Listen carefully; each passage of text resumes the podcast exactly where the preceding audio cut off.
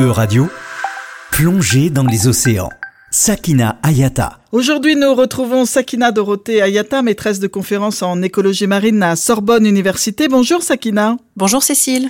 Sakina, cette semaine, vous allez nous parler de satellites et de couleur de l'eau. Oui, car certains satellites permettent d'estimer la couleur des océans depuis l'espace, et cette donnée nous informe sur l'état des océans. De quel type de satellite s'agit-il? Ces satellites s'appellent Meris, Aquamodi, Seaweaves, Virs ou encore Holsey. Ils sont équipés de capteurs de lumière qui permettent de mesurer les différentes longueurs d'onde qui sont réfléchies par les océans. La lumière du soleil est une lumière composée de plusieurs longueurs d'onde, allant de l'infrarouge à l'ultraviolet. Si notre œil détecte un objet vert, par exemple, ceci signifie que la longueur d'onde verte est réfléchie par cet objet, tandis que les autres longueurs d'onde sont absorbées par l'objet. Ces satellites qui mesurent la couleur des océans fonctionnent un peu comme nos yeux, sauf que eux fournissent une mesure chiffrée pour plusieurs longueurs d'onde du spectre lumineux. Ce qu'ils voient, hein, ce sont les différentes longueurs d'onde des rayonnements réfléchis par les océans. Plus simplement, on appelle ça la couleur de l'eau. Et à quoi ça sert de mesurer la couleur de l'eau? Eh bien, grâce à cette information, on est capable, avec des algorithmes, d'estimer la concentration en chlorophylle dans les océans.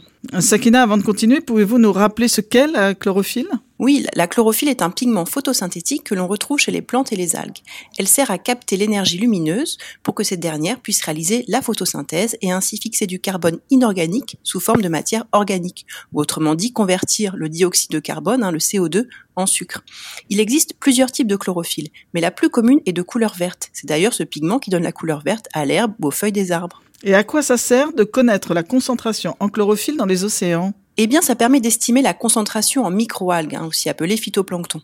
Et grâce à la quantité de tel ou tel type de chlorophylle ou même d'autres pigments, on peut aussi estimer la proportion relative de différents types d'algues, comme les diatomées, les petites algues vertes ou encore différents types de cyanobactéries comme Prochlorococcus, une cyanobactérie photosynthétique très petite, d'environ 0,6 microns et qui a des pigments très particuliers.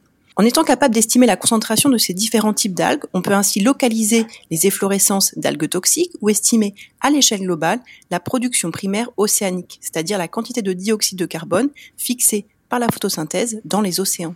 Et grâce à ces informations sur la couleur de l'eau, est-ce qu'on peut aussi détecter euh, d'autres choses que la chlorophylle?